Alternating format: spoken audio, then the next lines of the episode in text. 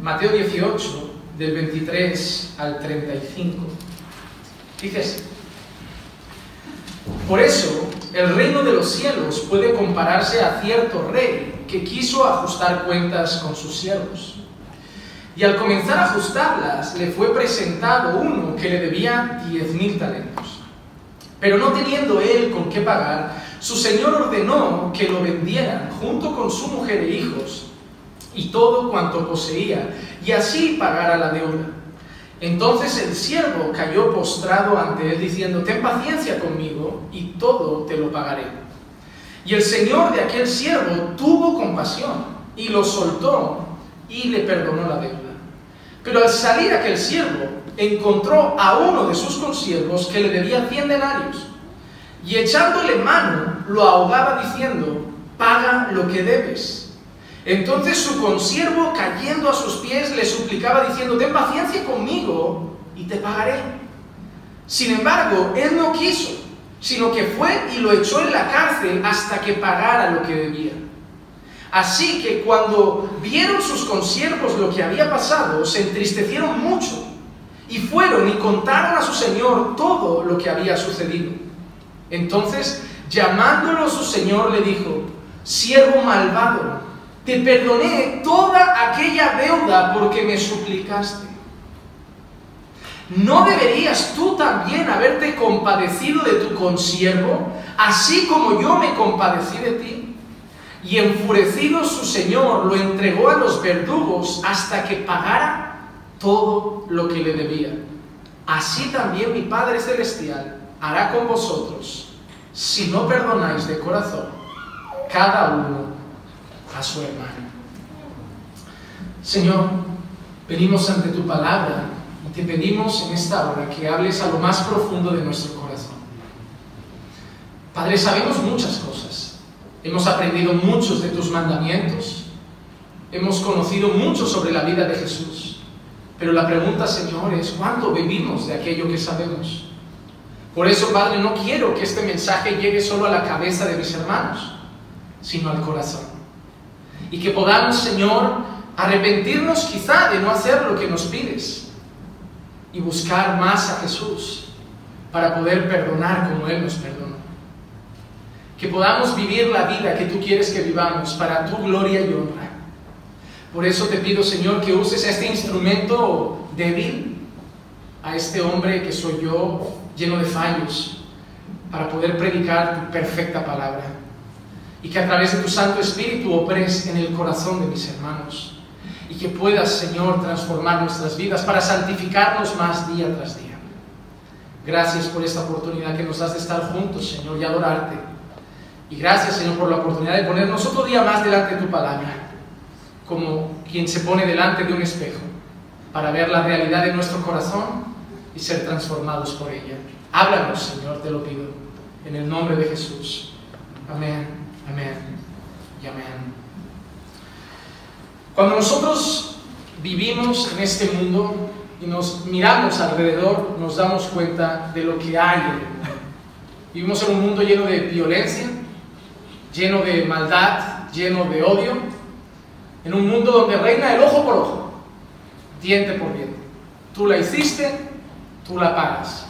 ¿Por qué? Porque lo que reina en el corazón del hombre sin Dios Es odio, maldad, furia, ira, rencor. Y eso lo dice la palabra. Y así éramos nosotros también. Tito capítulo 3 y versículo 3 dice, porque nosotros también en otro tiempo éramos necios, desobedientes, extraviados, esclavos de deleites y placeres diversos, viviendo en malicia y envidia, aborrecibles y odiándonos unos a otros. Sin embargo, cuando nosotros pensamos en alguien malvado que no perdona, lleno de rencor y ira, pensamos en el mundo. Porque cuando nosotros leemos la escritura y pensamos en el pueblo de Dios, no debería ser así. Pero tenemos un problema, no somos ángeles. El Señor nos ha perdonado, el Señor ha saldado nuestra deuda, pero tenemos una lucha.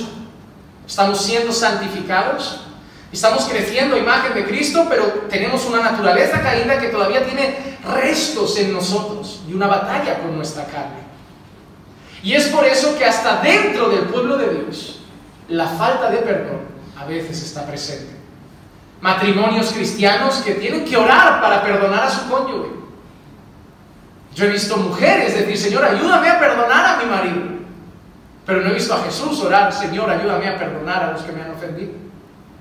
Porque cuando el amor de Cristo está en Él, en nosotros, el perdón es automático.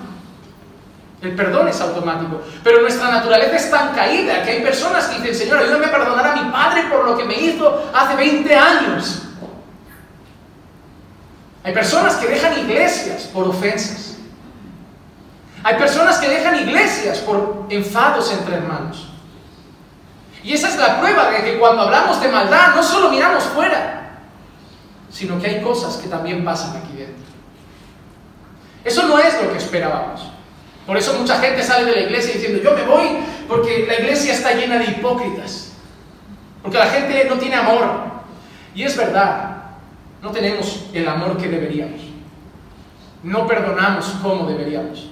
No nos cuidamos como deberíamos. Pero eso no es motivo para irnos. Yo no soy el hijo que debería ser y no abandono a mi madre. No soy el hermano que debería ser y no abandono a mi hermana pequeña. Y no soy el marido que debería ser muchas veces y no voy a dejar a mi esposa. Porque yo batallo con mis guerras, con mi carne, con mis luchas.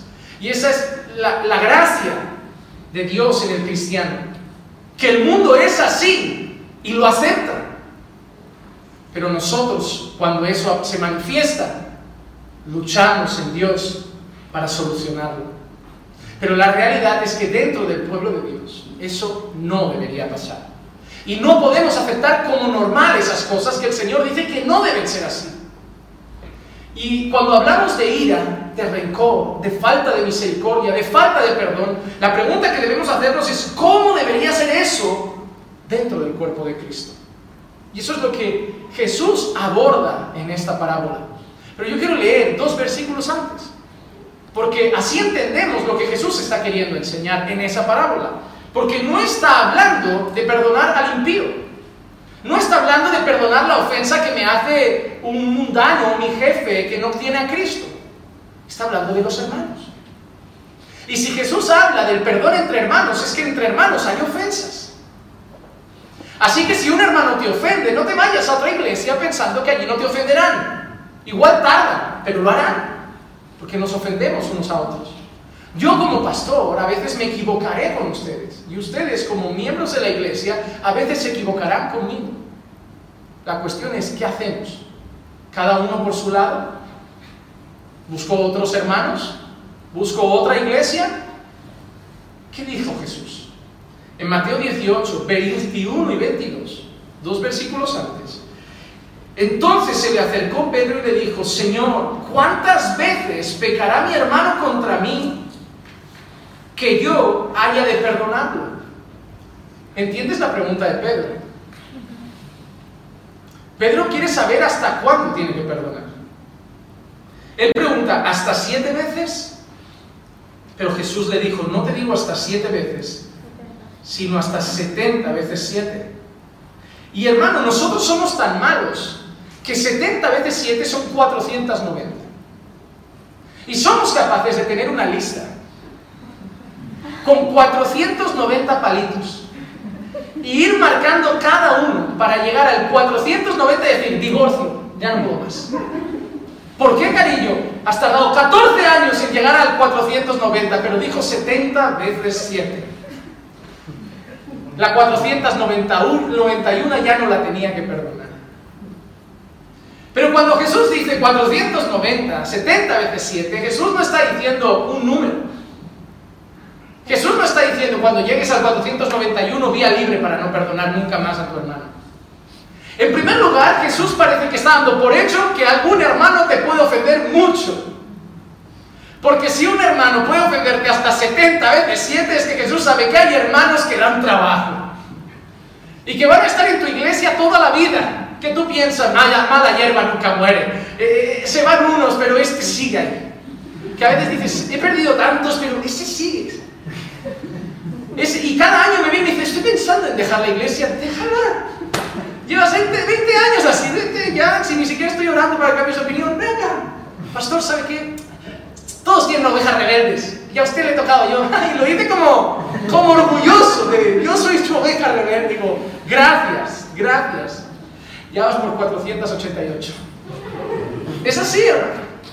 Jesús da por hecho que vamos a ser ofendidos entre los hermanos.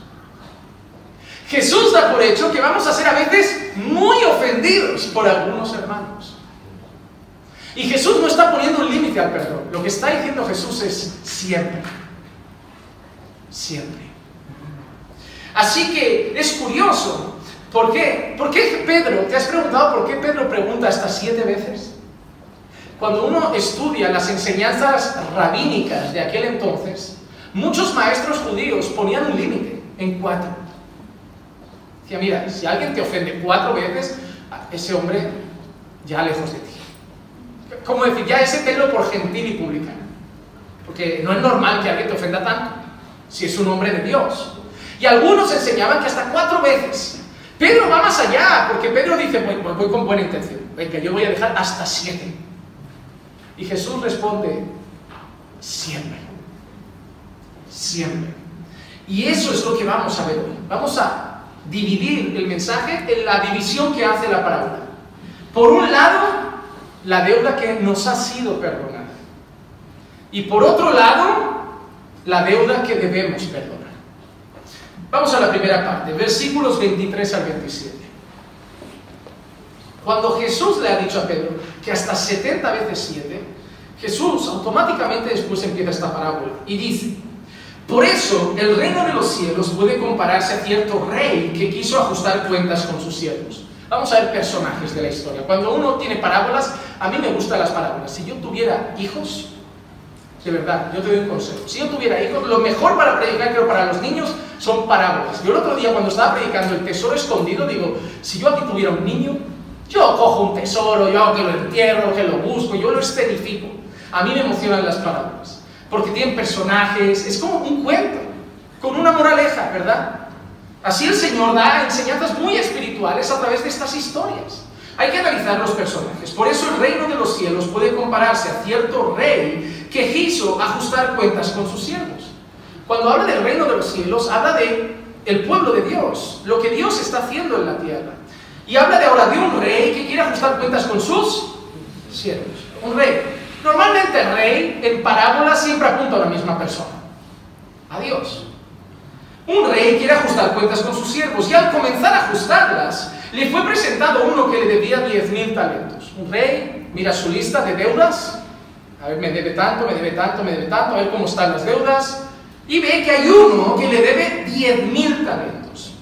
Pero no teniendo él con qué pagar a su señor, ordenó que lo vendiera, junto con su mujer e hijos, y todo cuanto poseían, y así pagara la deuda. La realidad es que el texto puede confundir, porque si tú lees esto parece que dice, vende al hombre con su mujer, sus hijos y todo, y deuda saldada. Pero la realidad del texto no está escrita así. El texto original lo que quiere enseñar es, vende al hombre, su mujer y sus hijos y sus cosas, hasta que pague la deuda. Es decir, ese hombre va a trabajar de esclavo hasta que pague esa deuda. El problema es que esa deuda era muy grande. Vamos a seguir qué dice. Entonces el siervo cuando escucha eso, cuando escucha eso, cae postrado ante él diciendo, ten paciencia conmigo y todo te lo pagaré. Él no pide perdón por su deuda. Él no se arrepiente de su deuda. Él solo pide paciencia. paciencia. Él la quiere pagar a su debido tiempo. Es como cuando llega el, el cobrador, aquel que se ha endeudado y nadie dice no te voy a pagar para salvar las piernas. Dice, dame 15 días. Dame 15 días, porque todo el mundo dice que va a pagar. La realidad es que seguramente el Señor sabía que eso no lo iba a pagar. Dice, ten paciencia conmigo y todo te lo pagaré. Y el Señor de aquel siervo tuvo compasión, lo soltó y perdonó su deuda. Cuando yo leo esto, cuando yo me encuentro con esto, yo, lo, lo lógico sería que el Señor dijera, vale, te doy tiempo, págala. Un año, cinco años, diez años, págala. Porque Él no pidió perdón, Él no pidió que cancelaran su deuda, Él pidió tiempo, paciencia, y yo te la pago. Pero el Señor no, no dijo, vale, te perdono, tengo paciencia, págala dentro de tiempo. ¿El Señor qué hizo? Perdonó la deuda. Perdonó la deuda. Cuando nosotros vemos cuánto era la deuda, ¿cuánto era? ¿Diez mil? Talentos. Un talento en aquel entonces era como seis mil denarios. Seis mil denarios. Para ponerlo en moneda actual, la deuda podría ser aproximado, porque exacto no se puede calcular, 10 millones de euros. 10 millones de euros. Hermano, si tú tuvieras hoy una deuda de 10 millones de euros, ¿cuándo la acabarías de pagar? Tenemos ya una casa de unos 200 mil y nos va a llevar 40 años pagarla al banco. Imagínate 10 millones de euros. 10 millones de euros. Lo que va a hacer aquí el Señor es una comparación entre la deuda con Él y la deuda que un hermano puede tener con nosotros. La ofensa hacia Él y la ofensa de un hermano hacia nosotros. Lo que el Señor nos presenta es un rey que quiere, mira al pueblo y todo el pueblo tiene deudas con Él. Todo el mundo le debe algo, pero hay alguien que le debe algo impagable. Alguien que el rey decide tomarlo a él, a su mujer y a sus hijos, todo lo que tiene, venderlo y ponerlo de esclavo hasta el fin de sus días. Y esa persona cae postrada pidiendo tiempo y paciencia con el deseo de decir, lo pagaré. Y el Señor, movido a misericordia, le dice, mira, no solo te, no te voy a dar tiempo, te la quito, te perdono, tengo compasión de ti, tu deuda está saldada. ¿Te imaginas que tú debes? Imagínate 200 mil euros solo. La casa, que mañana viene el banco y me dice, Juanma, la hipoteca está pagada. Bueno, yo a mí me dicen eso y doy botes de alegría. Y doy botes de alegría. Pero me alegraría de algo que yo tarde o temprano podía pagar. Me puede dar tiempo, trabajo, sudor, esfuerzo, pero tarde o temprano lo voy a pagar. Pero lo que ha sido perdonado aquí es algo impagable. Impagable. Y el Señor se está refiriendo concretamente a nuestra deuda. Cuando dice, había un rey. El Señor se está refiriendo, está hablando con Pedro y está hablando de los hermanos, está hablando de la relación de Dios con su pueblo. Y Pedro automáticamente va a saber que él tenía una deuda. Y que la deuda de Pedro no era un denario, 10 denarios, 20 denarios, 30 denarios, 1000 denarios. Que la deuda de Pedro era impagable. Hermano, tú y yo teníamos una deuda con Dios. Y esa deuda era por causa de una cosa. El pecado. El pecado. Mira lo que dice Romanos 5:12. Por tanto, tal como el pecado entró en el mundo por un hombre y la muerte por el pecado, así también la muerte se extendió a todos los hombres, porque todos pecaron. Porque todos pecaron. Hermano, hay una cosa muy curiosa. ¿Quién podía pagar esa deuda? Los fariseos creían que ellos podían pagar esa deuda. Creían que ellos podían vivir de tal forma que el Señor dijera, oye, perfecto, ya está. Una vida recta, íntegra, sin manchas, al cielo de cabeza. Te lo has ganado. Ellos pensaban. Pero cuando el Señor empieza a hablar en su carta, y sobre todo a través de Pablo, y a través de esa parábola también, nos enseña que la realidad es que no podíamos pagarla. Mira, aunque tú te encerraras en una caverna durante el resto de tu vida para no ofender a nadie, no lastimar a nadie, tu deuda no la puedes pagar. Has ofendido a Dios. Has lastimado a Dios. Si no hay dinero que pague lo que le has hecho. Porque si a mí me rompes el móvil, me compras otro. Si a mí me rompes el coche, me compras otro.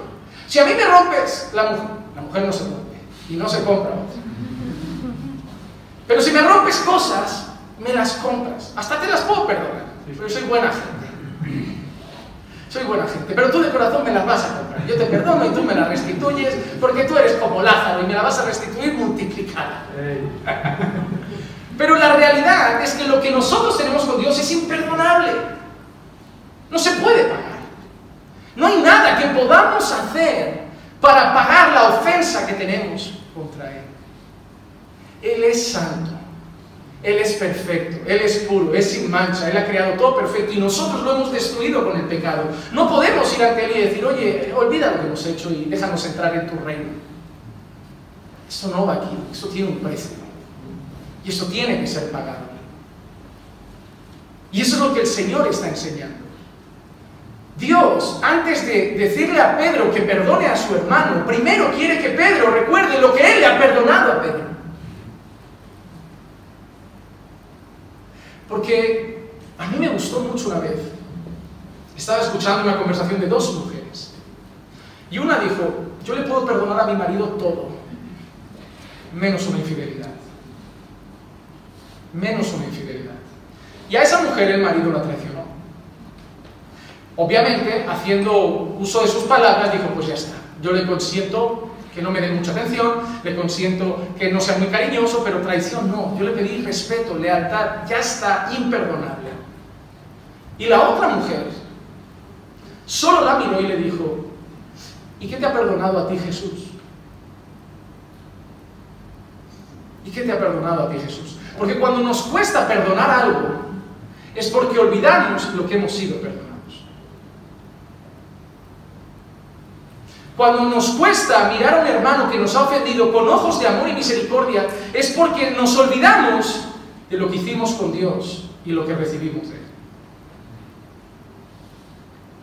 No solo Jesús le está diciendo a Pedro lo que Dios nos ha perdonado, sino que el que le está hablando es alguien que en ese momento está caminando a Jerusalén. Está yendo a pagar. Cuando yo leía esto, piel de gallina, hermano.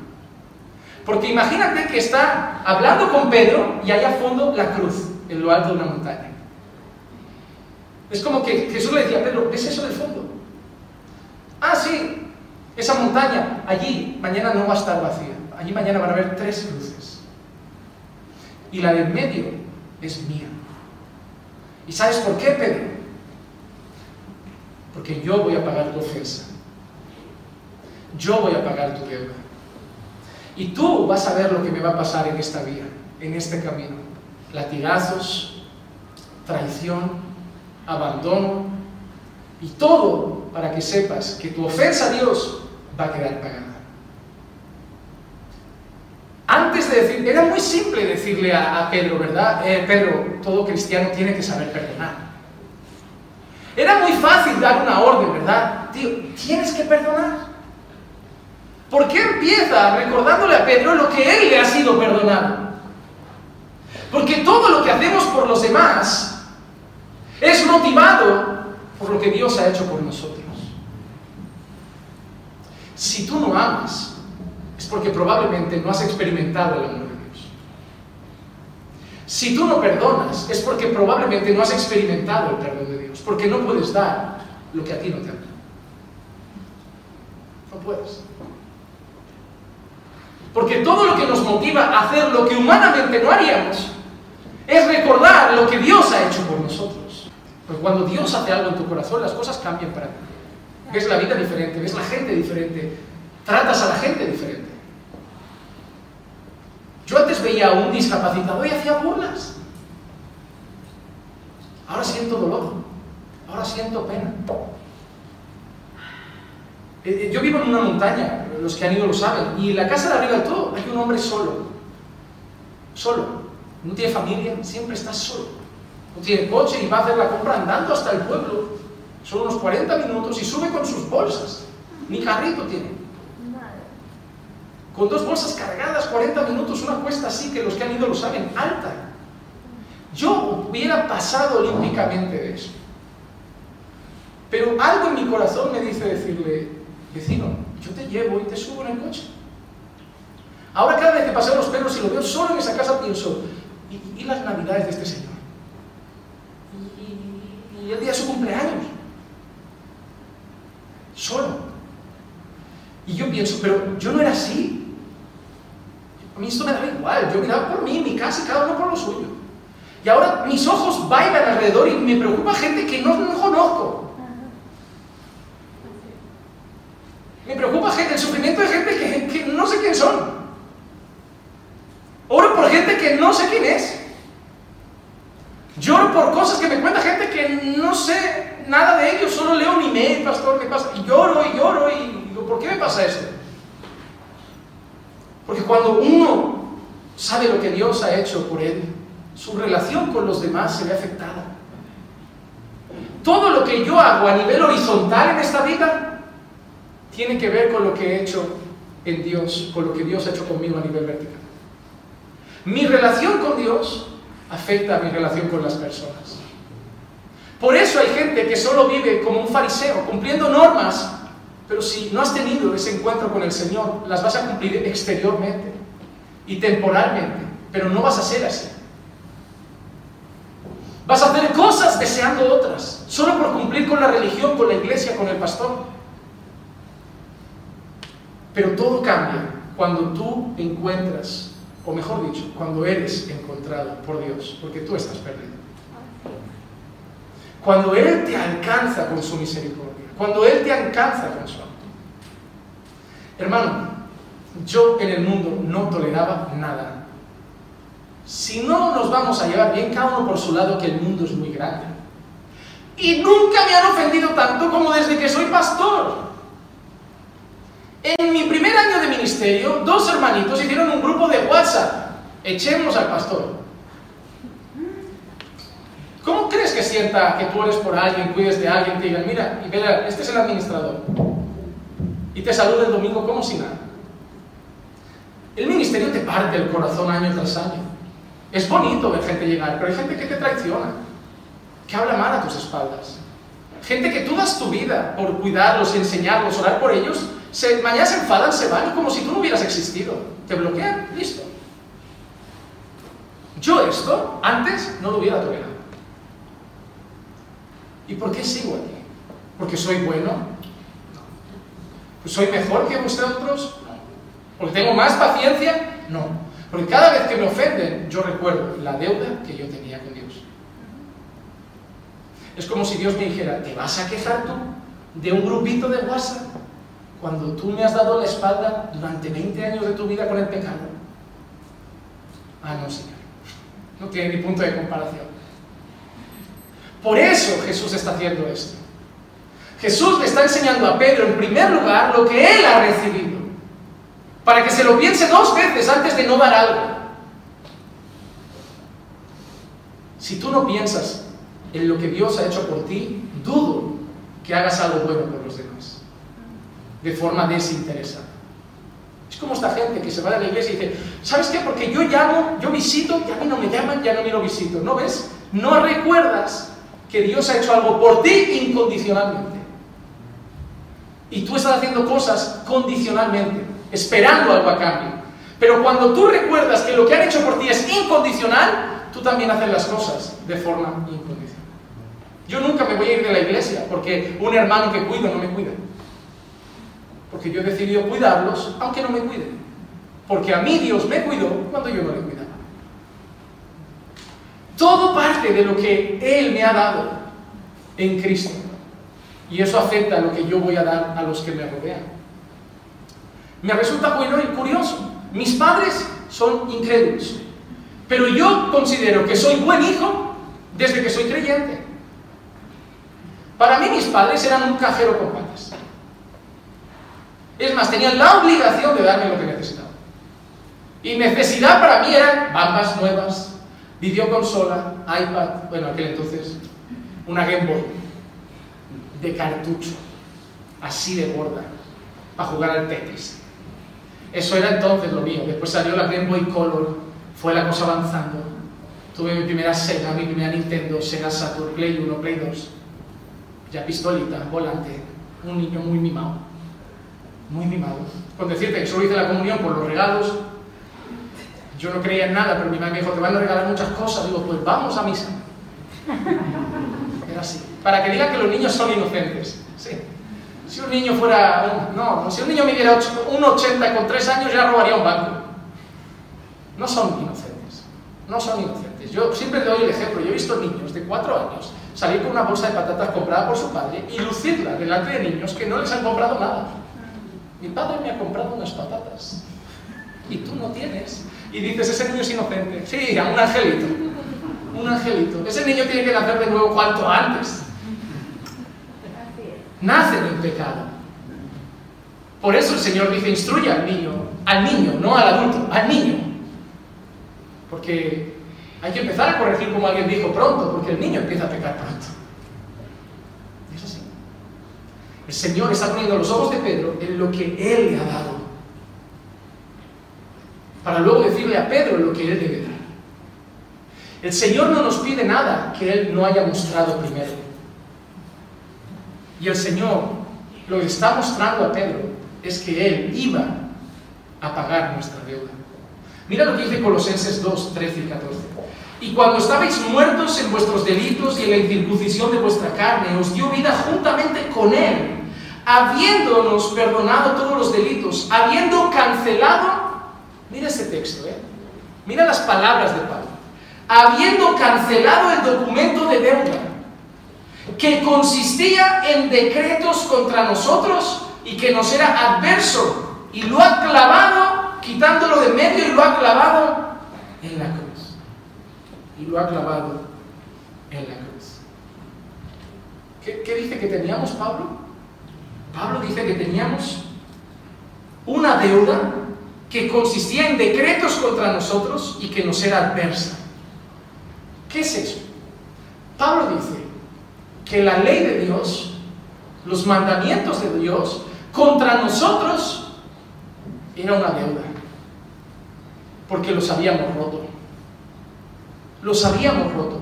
Y el Señor decía que quien lo rompía merecía la muerte y el castigo eterno.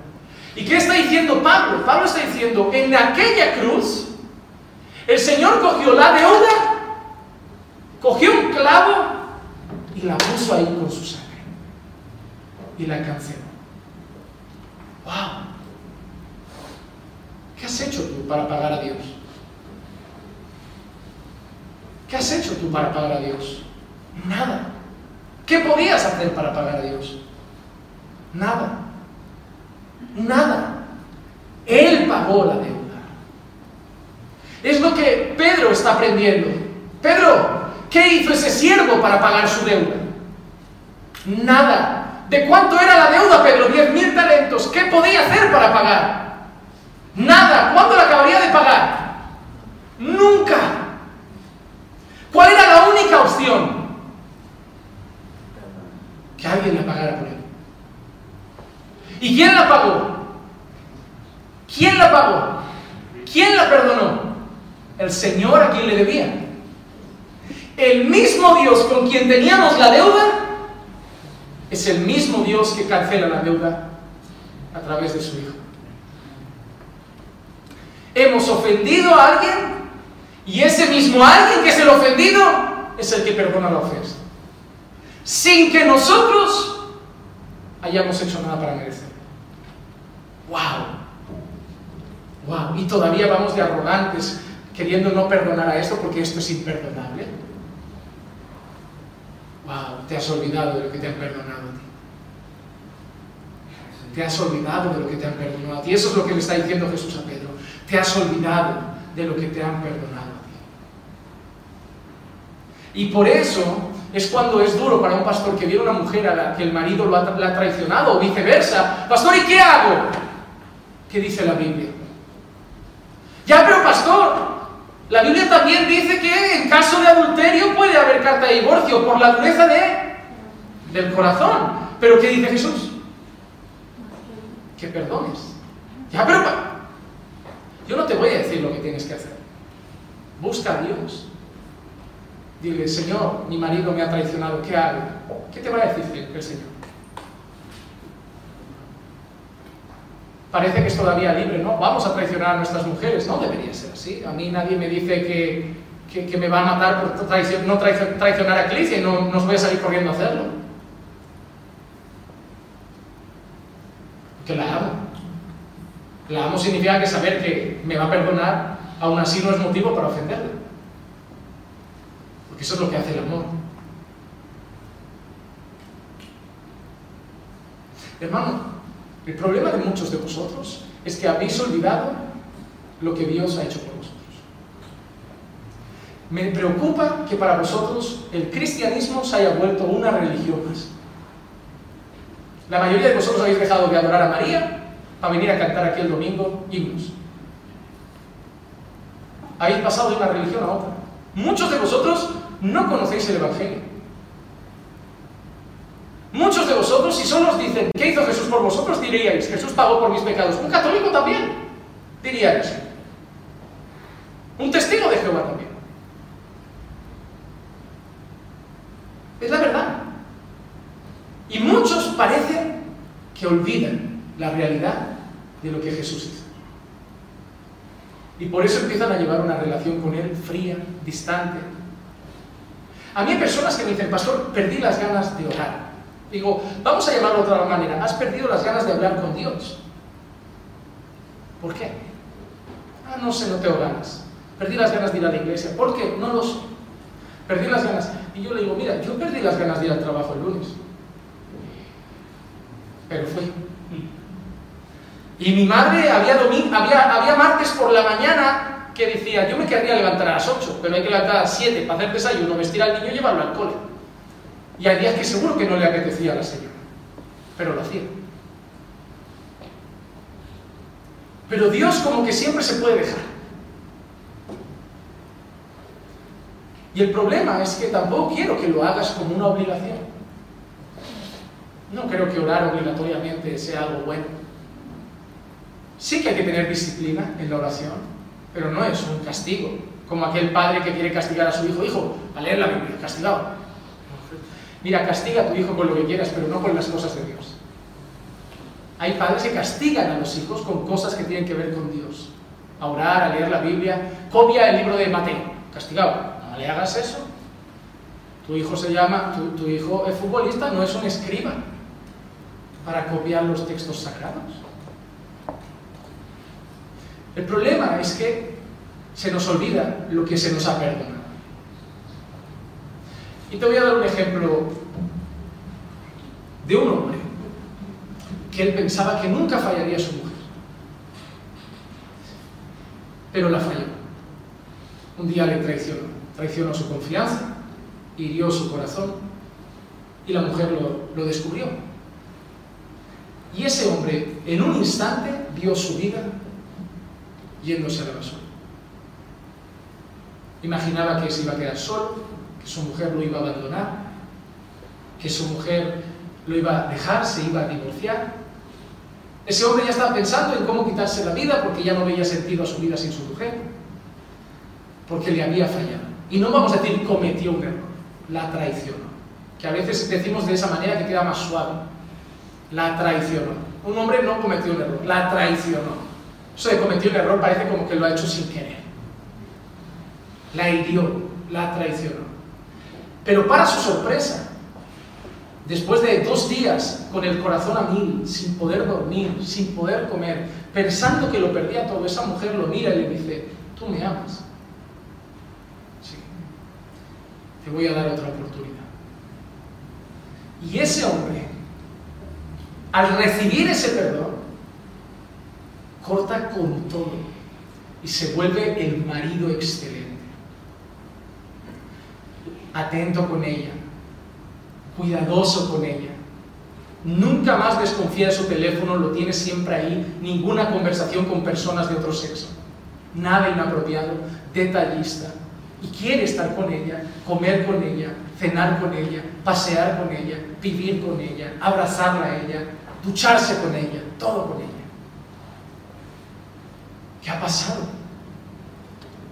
Que ese hombre cada día recuerda que lo iba a perder todo y perdonaron su deuda. Cuando uno recuerda cada día lo que le han perdonado en Cristo, eso nos motiva a vivir como Dios manda. Hermano, yo no vivo como vivo porque soy un fanático religioso. Ah, es que Juan Manuel es un fanático, es que hay unos hermanos que son fanáticos. No, hay hermanos que cada día por la mañana miramos al cielo y recordamos que alguien dio su sangre que no fue el dinero, que no fue el mundo, que no fue Neymar ni Messi, y a mí no me importa si Neymar vuelve al Barça, si Coutinho, Coutinho se va donde se quiera ir, a mí eso no me importa. Esa gente no ha hecho nada por mí, yo no voy a parar dos horas de mi vida delante de una tele para ver el futuro de multimillonarios que mientras gente moría de hambre, no pudiendo salir de casa, esos vivían en sus mansiones, piscinas, jugando y luciéndose en las redes sociales, disfrutando. Para ellos la cuarentena la vivieron cobrando mensualmente millones.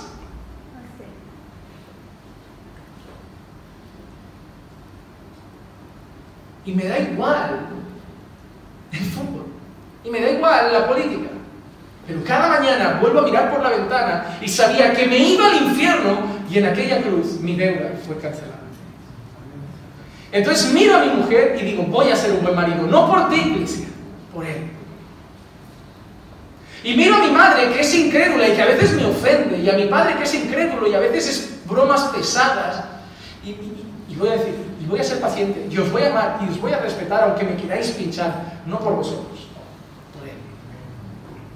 Y voy a volver a la iglesia y al hermano que me ha fallado lo voy a volver a abrazar. Y voy a decirle, estoy aquí si me necesitas. Y si he sido yo, perdóname. Pero yo te quiero aquí conmigo. No por ti, por él. Y voy a dedicar mi tiempo libre a publicar cosas para edificar a gente y hacer esto en vez de jugar a la Play. No porque soy religioso, por Él. Porque Él me ha dado tanto que aunque yo le diera mi vida entera, eso es poco con lo que Él me dio.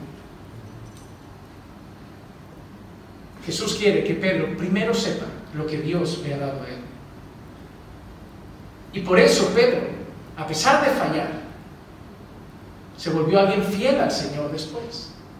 Porque Pedro recuerda lo que le ha sido perdonado. Pedro negó al Señor. Y el Señor le perdonó eso. Lo fue a buscar cara a cara después de la resurrección. Tu vida tu manera de obedecer a Dios, tu manera de servir a Dios es un reflejo de lo que tú tienes de Dios, de si realmente Dios te ha perdonado, de si realmente sientes y has experimentado el perdón de Dios. Lucas 7:47 dice, por lo cual te digo que sus pecados, que son muchos, han sido perdonados, porque amó mucho. Pero a quien poco se le perdona, poco ama. Mira, ese texto es sencillo. Dice, al que mucho se le perdona, mucho ama. Y al que poco se le perdona, poco ama. Cuando tú encuentras a esa persona que dices, mía, un loquillo de Jesús, estos de Jesús todo el día, todo el día Jesús, que tú dices, ese, cristiano me incomoda, me hace sentir poco cristiano, todo el día que la iglesia, culto, está en todo, está en todo, hasta la gente que, que, se siente como acomplejada a su lado, dice, hermano, no hace falta tanto, pero es que a mí me ha perdonado tanto, es que a mí me ha dado tanto amor, es que yo estaba tan perdido, estaba tan mal, tan desorientado, tan muerto y me ha dado tanta vida, que yo no puedo hacer otra cosa que hablar de Jesús, cantar de Jesús, servir a Jesús, ir a juntarme con el pueblo de Dios, porque se siente muy perdonado. Pero a lo mejor tú no le das mucho al Señor porque en el fondo piensas, ¿sabes qué? Yo tampoco hacía tanto, como mucho fornicar un poco, pero como todos los jóvenes. Es el problema. Lo que marca diferencia entre, en tu relación con Dios es lo que tú sientes que Dios ha hecho por ti. Y como aquel hombre que la mujer perdonó y se volvió ese marido perfecto, casi. Cuando tú entiendes que ibas al infierno y te han dado el cielo, vida eterna, un reino eterno, ¿cómo vas a responder a eso? A mí ya nada de esta tierra me importa. Él me ha dado todo. Así que lo primero que hace el Señor es poner los ojos de Pedro en aquella cruz que le esperaba en Jerusalén. ¿Por qué los apóstoles murieron por Jesús? ¿Por qué Juan Bautista murió por Jesús? ¿Por qué Esteban murió por Jesús? Porque ellos fueron conscientes de lo que ya habían recibido. Y dar su vida por ello no era nada. No era nada. Y a nosotros nos cuesta, hermano, hay gente que ha dado su vida y a ti te está costando darle una hora de oración.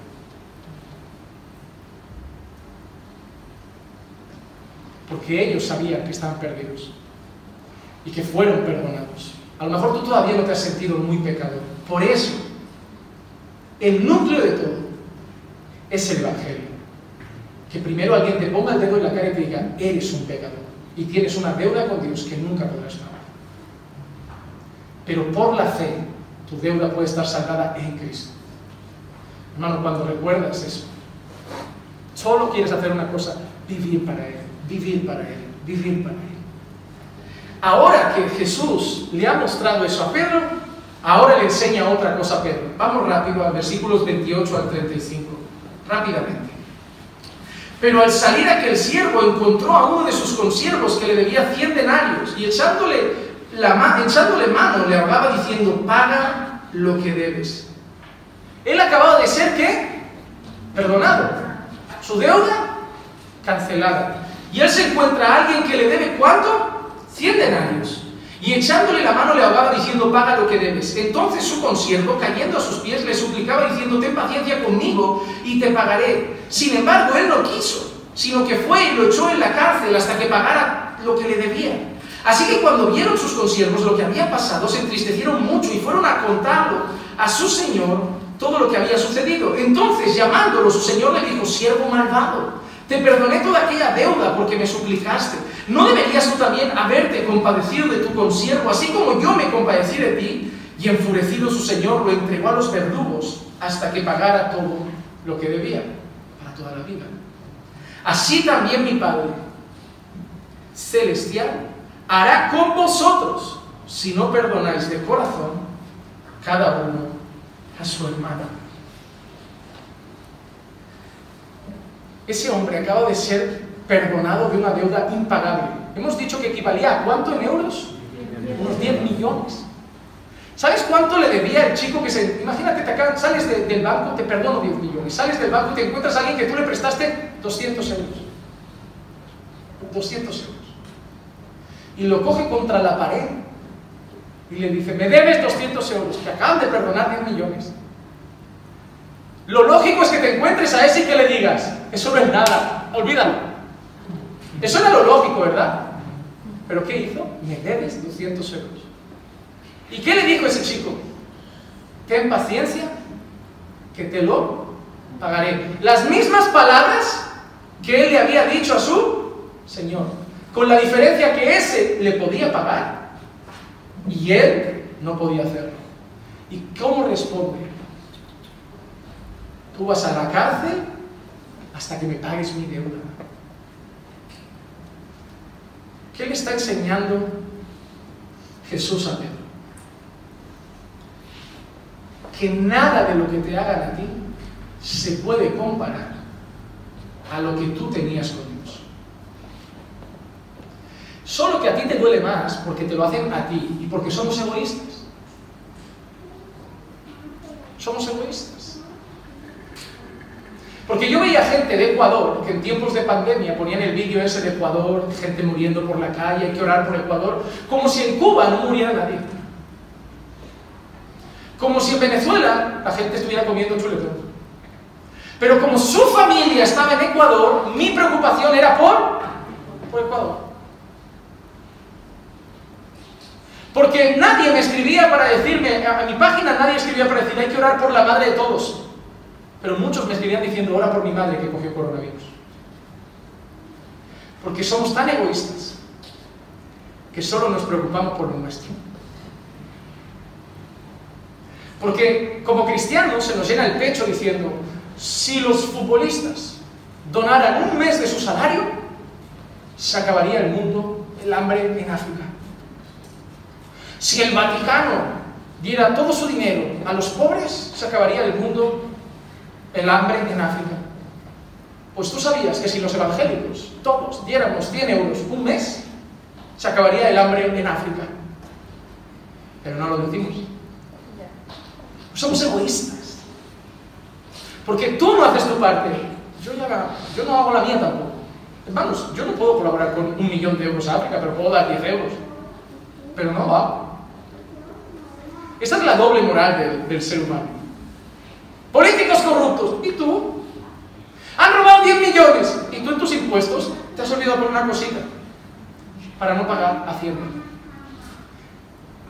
Todos somos tramposos.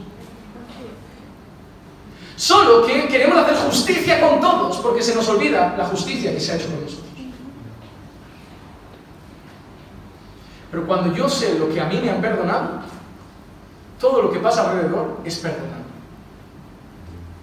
Pero si yo no soy consciente de lo que a mí se me ha perdonado, a mí nadie me puede ofender. No te he dicho nada nuevo, ¿eh? pero la pregunta que te hizo al principio es la que te hago ahora. Pero eso lo estás viviendo. En tu corazón hay rencor. Sé honesto. Hay gente que sigue herida hacia personas por algo que le han hecho. Hay mil mujeres traicionadas en el mundo y mil hombres traicionados, pero como a ti te han traicionado, tú guardas tu propio rencor. Pero si te viniera otra mujer, tú le dirías, perdona. Porque todos tenemos el consejo para todos, pero nos cuesta aplicarlo a nuestra vida. Cuando yo entendí esto, yo también pensaba así, yo perdonaré todo menos esto. Cuando yo entendí esto, yo perdonaré todo. Y me va a doler. Y me va a costar. Pero lo tengo que hacer. Y para conseguir perdonar, hermano, esta es la clave recordar lo que te han perdonado. Porque aunque te hayan traicionado mil veces, aunque te hayan, no sé, hecho mil cosas, es una deuda pequeña en comparación con lo que tú le hiciste a Dios. Pero por ti Él dio a su Hijo para que tu deuda fuera saldada. Pero al final el Señor ha dicho, y así hará mi Padre con vosotros si no perdonáis a vuestros hermanos. Santiago 2.13 dice algo similar, porque el juicio será sin misericordia para el que no ha mostrado misericordia, porque la misericordia triunfa sobre el juicio. El juicio será sin misericordia para aquel que no ha mostrado misericordia. Un corazón sin misericordia, un corazón rencoroso, sin compasión, es un corazón que no tiene el amor de Dios. Algunos dicen, entonces se puede perder la salvación, porque el Señor está diciendo que si yo no perdono a mi hermano, Él no me va a perdonar a mí. El Señor lo que está enseñando es que si tú no perdonas a tu hermano, es que probablemente no te ha perdonado nunca. Porque si el perdón de Dios estuviera en tu corazón, tú podrías perdonar. Porque el rencor no es parte del Hijo de Dios. Primera de Corintios 13, ¿cómo es el amor para Dios? no busca lo suyo, no se irrita, no guarda rencor, no se goza de la injusticia, más se goza de la verdad, todo lo sufre, todo lo espera, todo lo... Es el versículo perfecto para poner en vuestras invitaciones de boda. Siempre ponen eso. Voy a cumplir aniversario con mi mujer, primera de Corintios 13. Como si eso fuera para las parejas. Este es el amor de Dios que debe ser manifestado en nosotros. Cuando un hermano me hace daño, todo lo sufre, todo lo espera, todo lo soporta. Cuando yo hago pero no me hacen, no busca lo suyo. No se goza de la injusticia, se goza de la verdad. Pero si el amor de Dios no está en mí, yo no puedo dar eso. Por eso es el problema en muchas iglesias, que cargamos a la gente de normas y viven frustrados pensando, yo no soy cristiano, porque tengo que vivir así y no lo consigo. Y probablemente no seas cristiano. Que tu hijo cumpla normas no es que sea cristiano. La pregunta yo creo que es, es ¿por qué las cumple? Porque un hijo puede cumplir normas por miedo al castigo, por temor a un padre, por miedo al infierno, por mil cosas que le hayas dicho. O si haces eso, Dios te ve y te manda al infierno. Ah, vale, pues me porto bien por miedo. ¿Crees que es salvo porque cumple normas? No. Al que mucho se le perdona, mucho ama. Cuando tu hijo entienda que ha sido perdonado de sus pecados, lo hará por amor y voluntariamente. Es así. ¿Por qué hay personas que son dos personas en la iglesia? ¿Son hipócritas? No. ¿Sabían que hay mucha gente que lucha con eso? Que no quieren ser hipócritas, pero no consiguen vivir como Dios dice. Hermano, hay gente que estoy seguro que llega aquí y que en su conciencia quiere vivir así, pero no puede. Y déjame decirte algo, con tus fuerzas no puedes. Si Dios no te salva, si Dios no te regenera, si Dios no te da un nuevo corazón, no puedes. Eso es lo que han intentado los judíos toda la vida, cumplir normas. Pero el Señor les ha dicho, no podéis, vais a fallar. Solo yo puedo salvaros. Jesús también dice en Lucas 6:36, sed misericordiosos, así como vuestro Padre es misericordioso.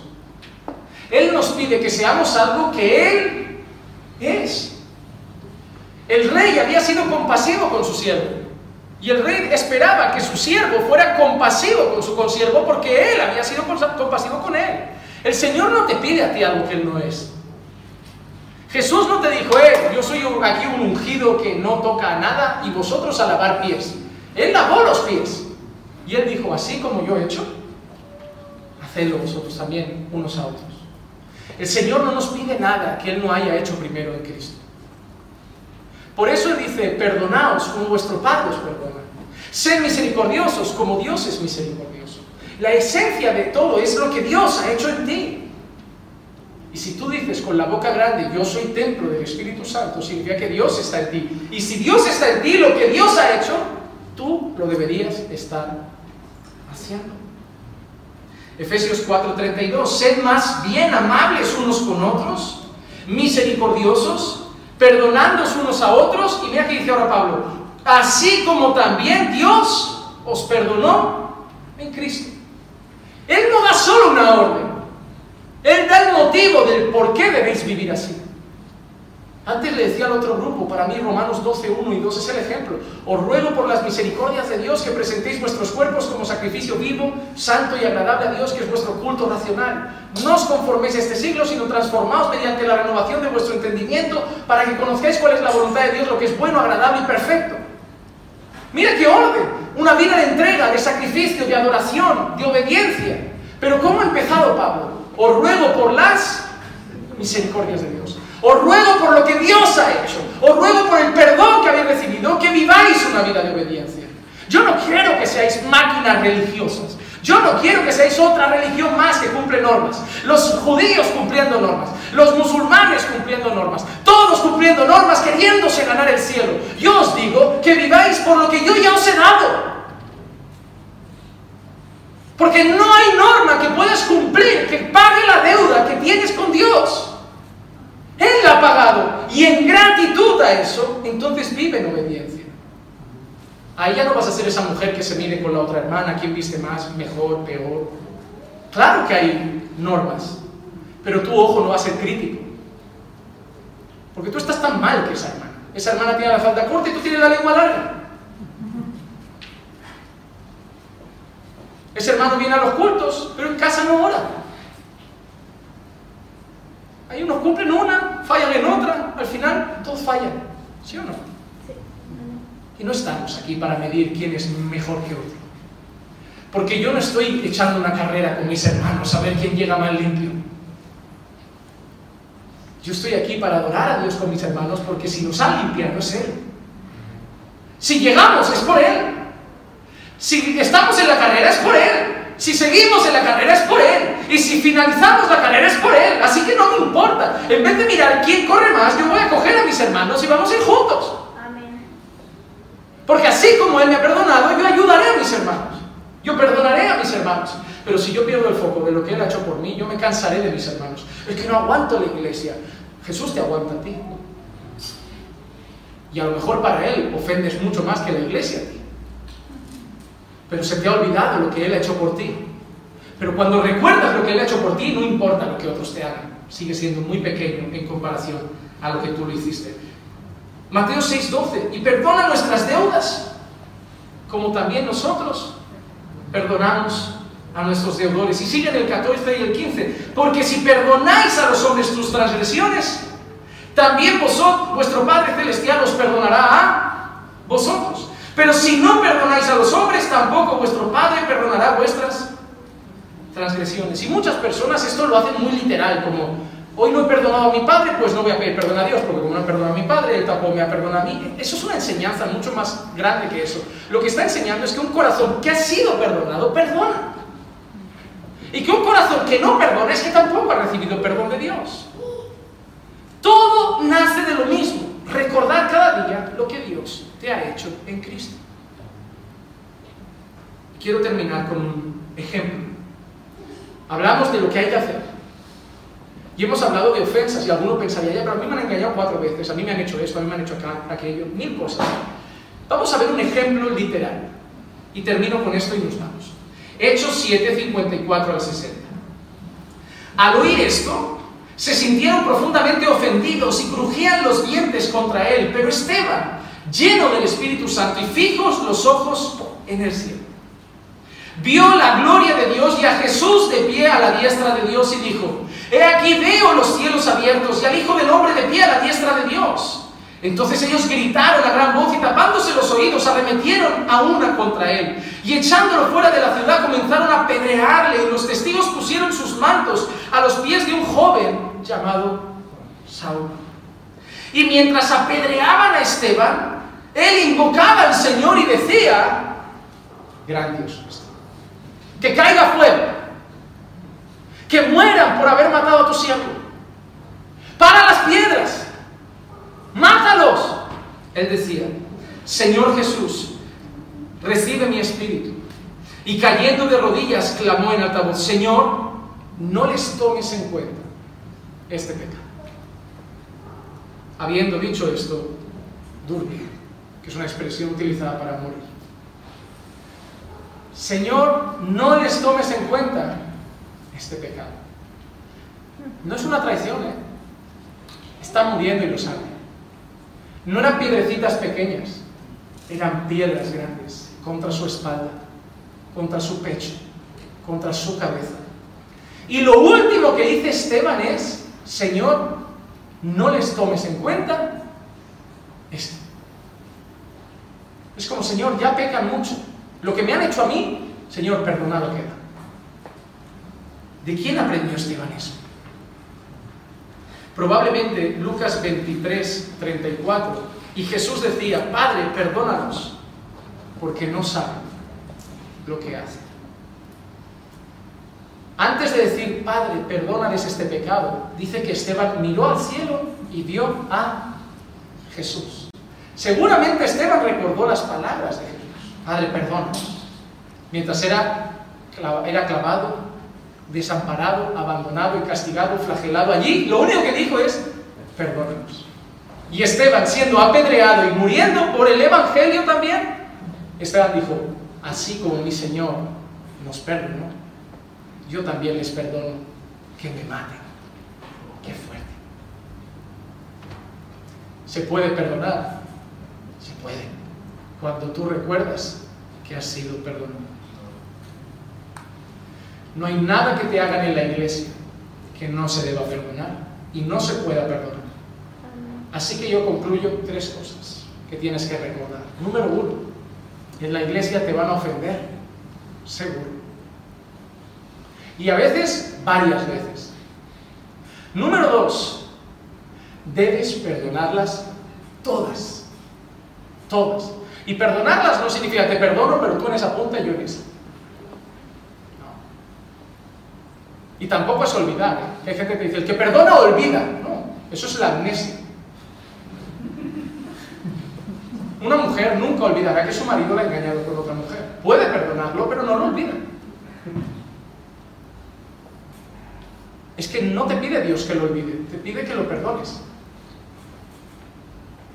Porque perdonar es recordarlo, pero tratarlo como si no lo hubiera hecho. Y eso es fuerte.